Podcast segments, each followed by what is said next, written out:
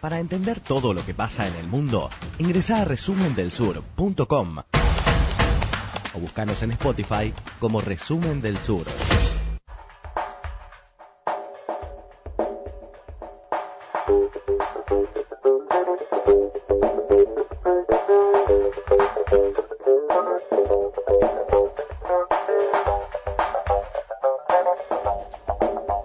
12 del mediodía, 25 minutos. Está mm, con nosotros Noelia Pérez Ribabén porque nos va a explicar qué es lo que quiere hacer Vladimir Putin, qué reformas quiere encarar, cuál es el futuro de Putin después de su mandato que vence en el 2024. ¿Cómo estás, Noé? Buenos días, muy bien. Sigan en Twitter, Noé, sigan en Twitter que tiene... N Ribaben, R I B corta A, B larga E N. Tiene unos hilos explosivos de Rusia. Ay, sí, justo este en particular de la reforma constitucional. Sí.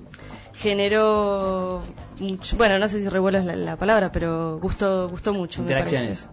Interacciones, ahí está, me falta, falta léxico propio de las redes, claro.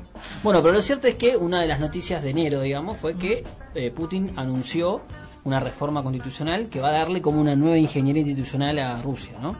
Sí, era algo que en realidad se venía diciendo desde hace bastante tiempo, por lo menos desde 2018, que Putin asumió su segunda presidencia consecutiva, cuarta en, en total desde que llegó al poder en 1999.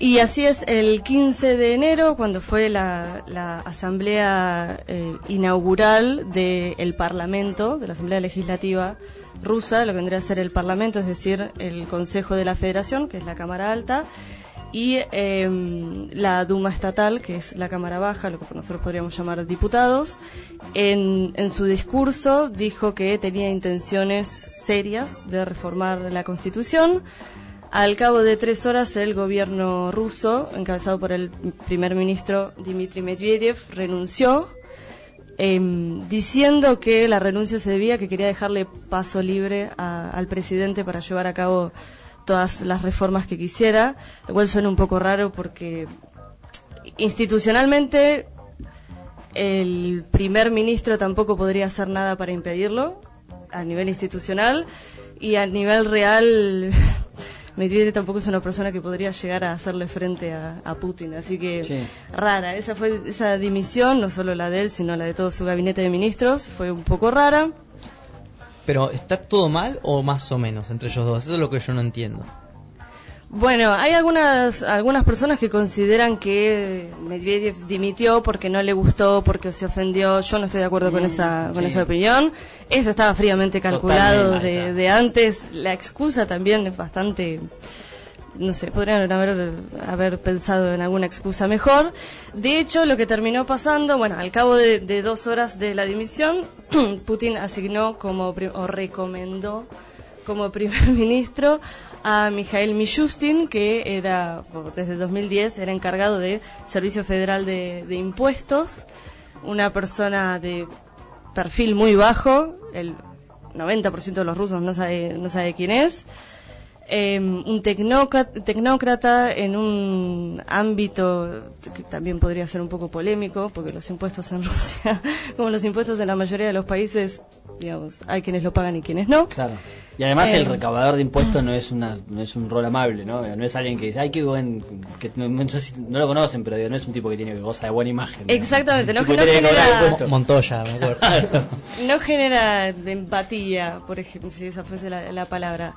Pero mm, bueno, Putin lo recomendó, por supuesto que eh, la Duma aceptó el, al nuevo primer ministro y a Medvedev lo reasignaron a vicepresidente del Consejo de Seguridad.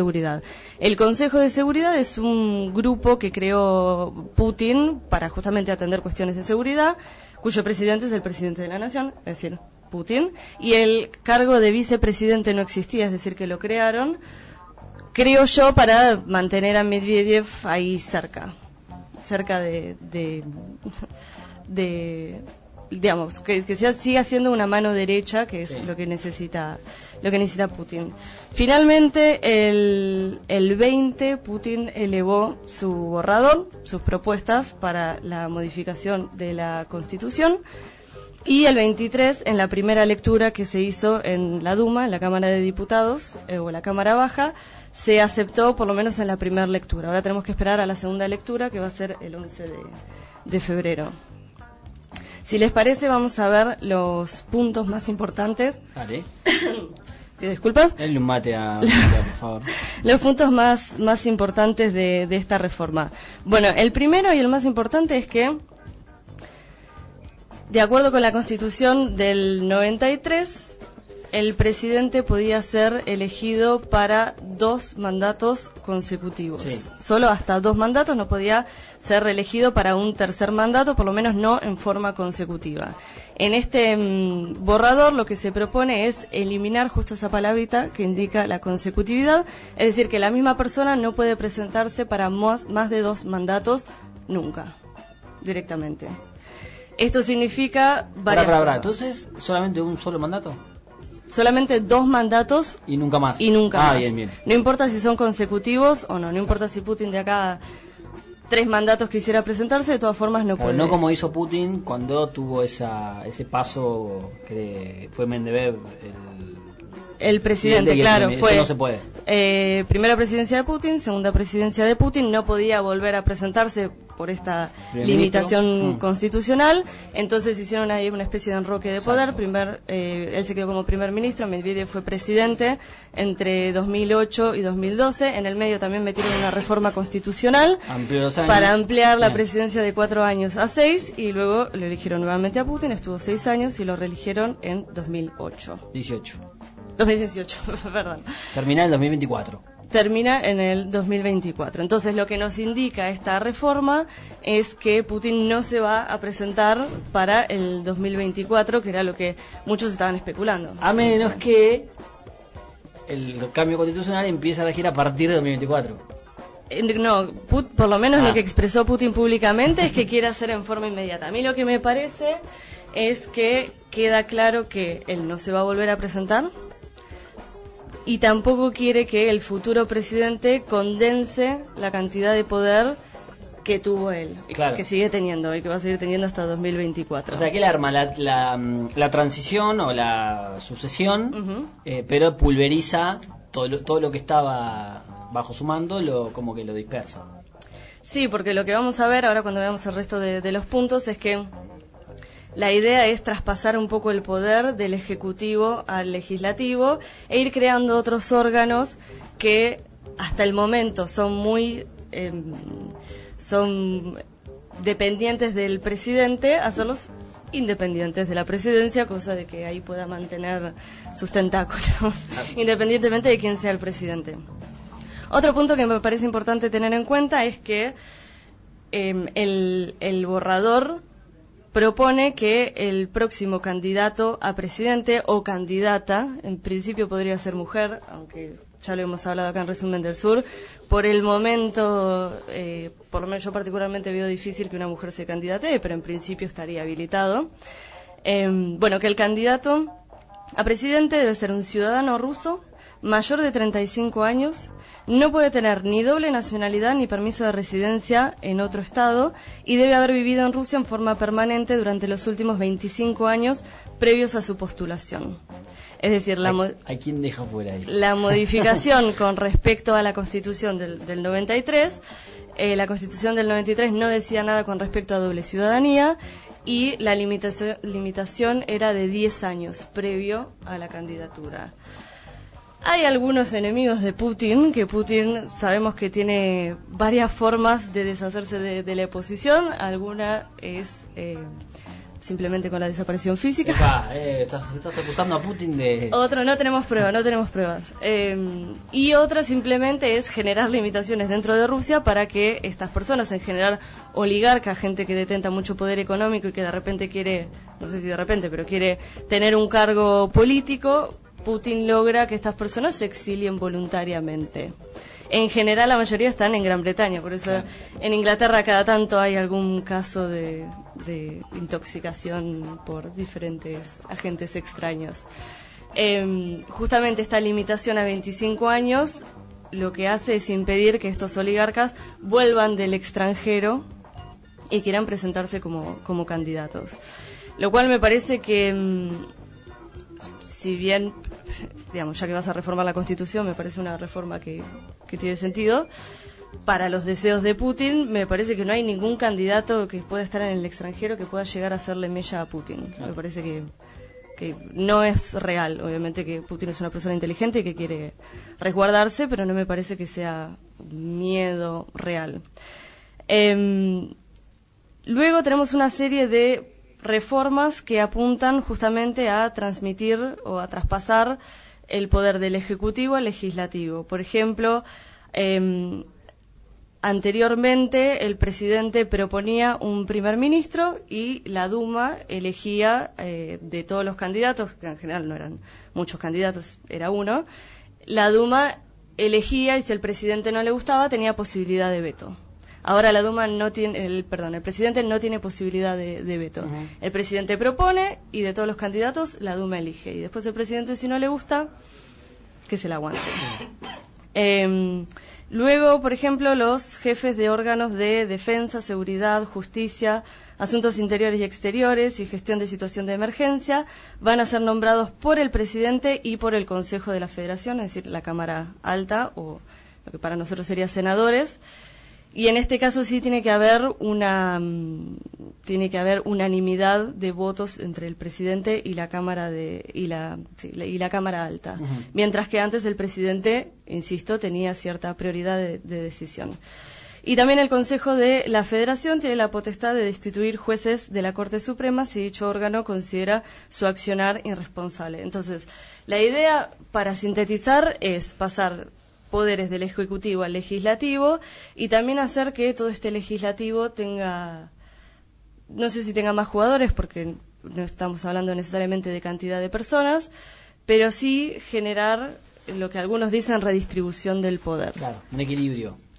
Sí, a mí me parece, me parece, un eufemismo la palabra equilibrio. un equilibrio relativo de, la, de la toma de decisiones. Exactamente. Y luego, para, para ir cerrando, o la, mm, esto es un dato muy interesante. Primero, el salario y la jubilación mínima tienen que estar en la línea de la canasta básica o sobre esa línea.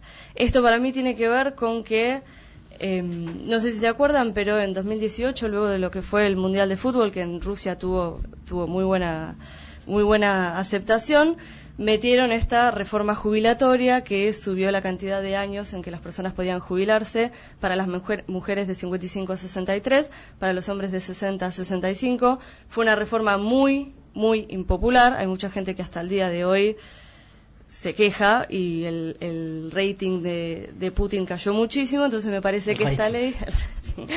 eh, y Bope.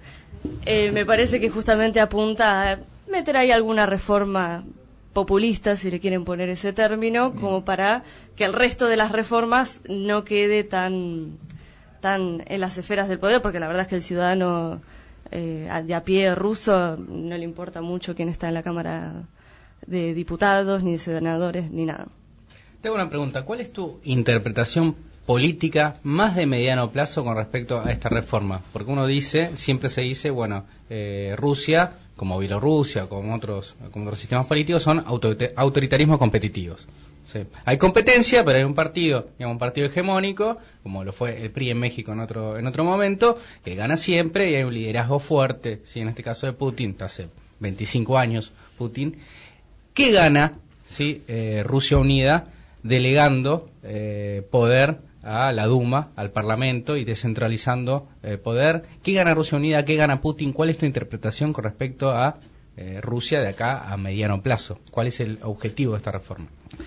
Bueno, hay, varias cosas para comentar. En principio me parece que mm, eh, Rusia Unida acá no corta ni pincho. Rusia Unida es un partido que creó Putin para poder postularse en forma legal. Pero los integrantes de Rusia Unida no responden al partido, responden a los deseos de Putin. Y me parece que lo que Putin quiere hacer con esta reforma constitucional em, es muy interesante lo que ocurre en, Rusia porque en Rusia está la ley, existe, pero una cosa es lo que dicen los papeles y otra cosa es lo que pasa en la realidad. Yo doy fe de eso en mi experiencia viviendo en, en Rusia. Entonces se genera una situación muy rara en donde ya todos saben más o menos qué tiene que actuar y tenés la ley escrita y de repente alguien quiere volver a los papeles. Entonces es una situación ambigua, rara. Pese a eso, Putin siempre apela a los papeles y a los documentos para legitimar algo que ya está hecho.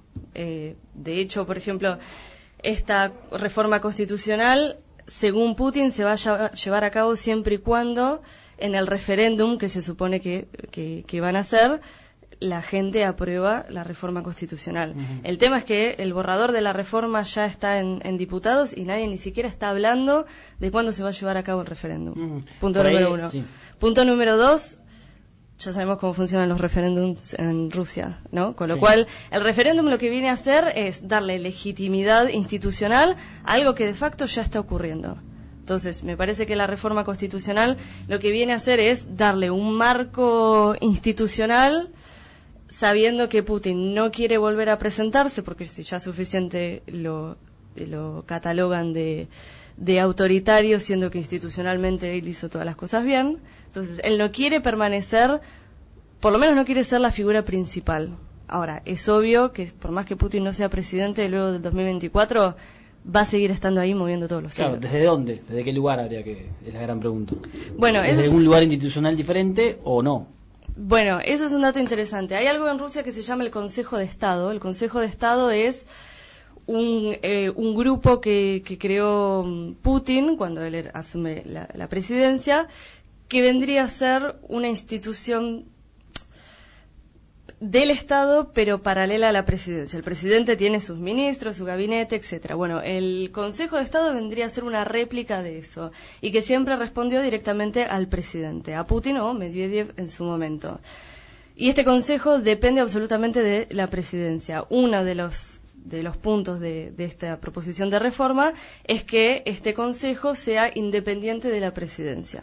Entonces, podríamos llegar a interpretar que luego de 2024 vamos a tener otro presidente, pero Putin podría llegar a, eh, a ocupar ese, ese puesto. Es como, es como, es como el, rol que tiene Raúl Castro, que sigue siendo presidente del Consejo de Ministros y, es y presidente del Partido Comunista. Ahora, como vos decís, hoy Rusia Unida, yo describo un poco de eso de pensar de que todos cumplen los deseos de... Porque empíricamente en cualquier sistema que aparentemente es autoritario siempre hay competencia interna.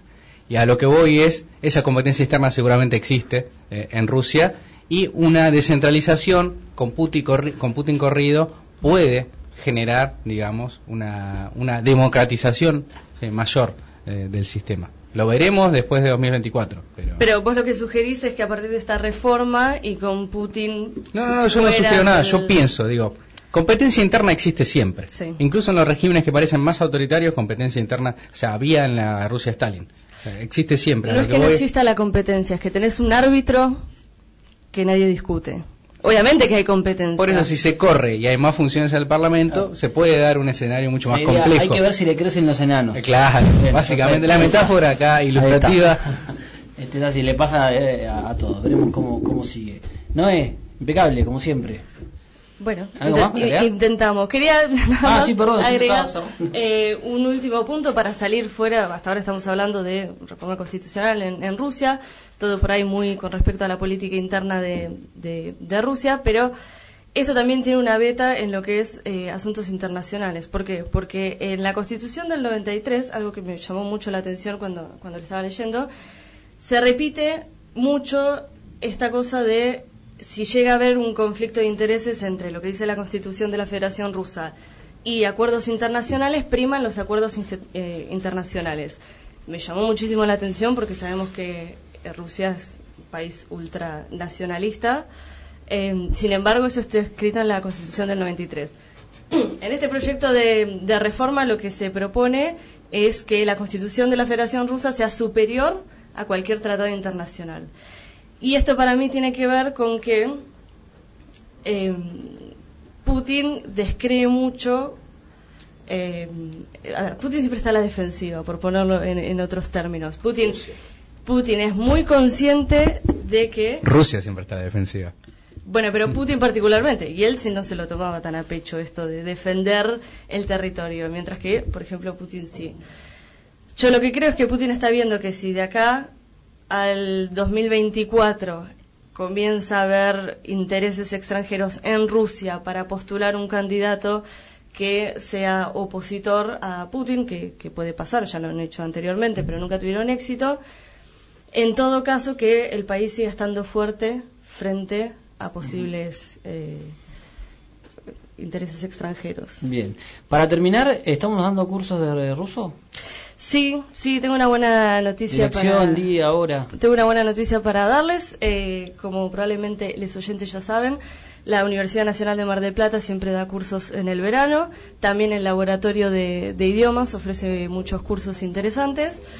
Y en mi caso particular, yo voy a estar dando un curso de idioma y cultura rusa que empieza el martes 11 de febrero. Dura ocho encuentros de una hora y media cada una, Bien. de 10 a once y media. Y vamos a estar hablando un poco de todo. Vamos a estar hablando de, de historia, de geografía, de cocina, música, literatura. Bien. eh, Bueno, el tema política, si sale, lo vamos a discutir, por Sí, supuesto. actualidad, ¿no? Actualidad, Actualidad de, sí. de Rusia. Bueno, perfecto. Eh, lo iremos recordando semana tras semana para que se vaya. ¿Hay alguna fecha de inscripción? Ya comenzó la fecha de inscripción, creo que hasta el mismo 11 hay tiempo, Bien. se tienen que acercar al laboratorio de idiomas y llenar todos los papeles Laboratorio de correspondientes. idioma que queda en Ahora está en el piso 13 del Banco Provincia Ajá. en San Martín y Córdoba. Córdoba, sí. Bien, ahí está, perfecto. Interesante, gracias, Noé. Gracias a ustedes.